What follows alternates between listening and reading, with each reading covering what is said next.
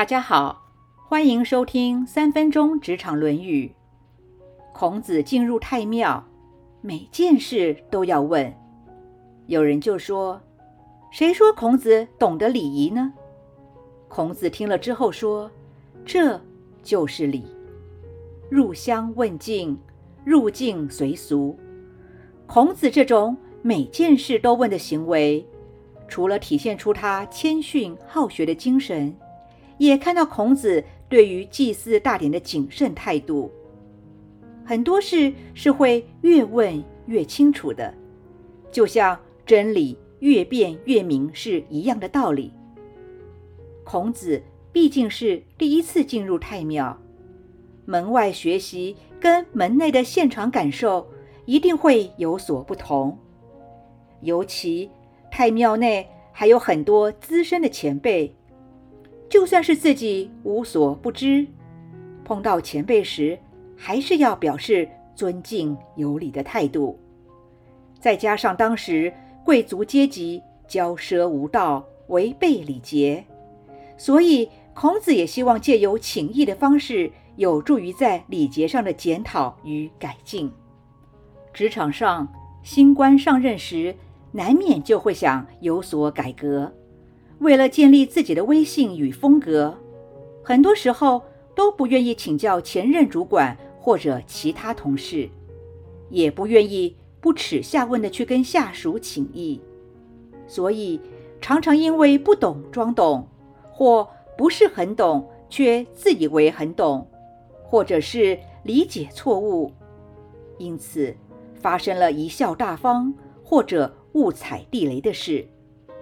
苏格拉底说：“知道的越多，才知知道的越少。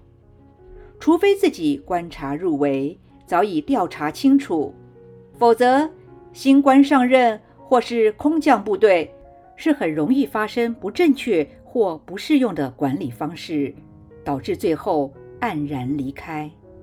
曾经有一位空降主管，以为产业相同，所以自信满满。”不愿情意，再加上是硬着陆，姿态身段也不柔软，而压垮他最后一根稻草的是，他忽略了舆论，得罪了有影响力的同事。当然，最后的离开是因为业务上没有表现，所以风光就职，低调离开。在这里再分享一下我自己亲身的经验。当初公司有一个新的专案，需要开展影音业务的工作，因为跟原本的业务方式完全不同，所以必须跟外界到处请教学习。很多客户跟前辈都热情地提供给我非常好的建议及做法，而我每一次的请益都把自己处在一个归零的状态。毕竟每个人。都有不同的见解，多听多问，才能确认自己是否真正的明了。除此之外，我也按照客户的建议提出企划书。这些客户看到企划书时，自然会对自己曾经提过的建议方案所买单。这次的请益让我的影音业务工作不仅顺利，而且达到公司的要求。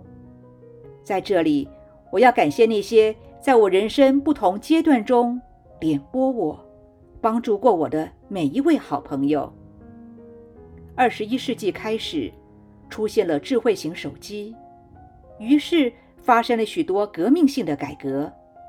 很多达人都是年轻人，很多工作更是需要跨界合作。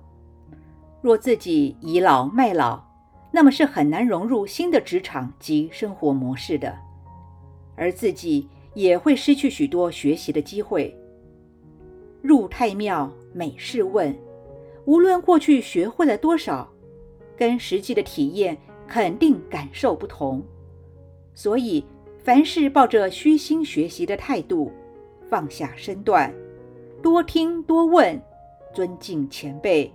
将所知与现况互相检核，这样不仅能真正的学习到，也会让自己做到谦逊的态度。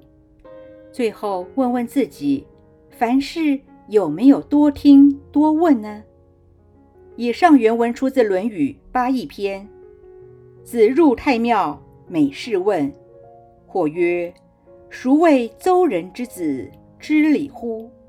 入太庙，每事问。子闻之曰：“是礼也。”今天的分享就到这儿，我们下次见。